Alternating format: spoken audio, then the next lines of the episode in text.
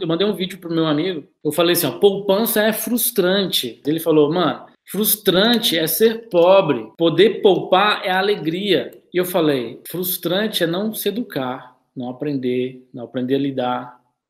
Eu não nasci rico. Eu comecei a investir com menos de 200 reais. Os meus alunos começaram com muito pouco também. Tem gente que começa com 30 reais e vai construindo.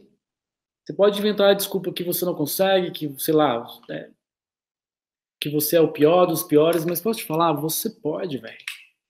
Você consegue. Ah, você consegue mudar a sua situação, mas a única forma de fazer isso é aprendendo.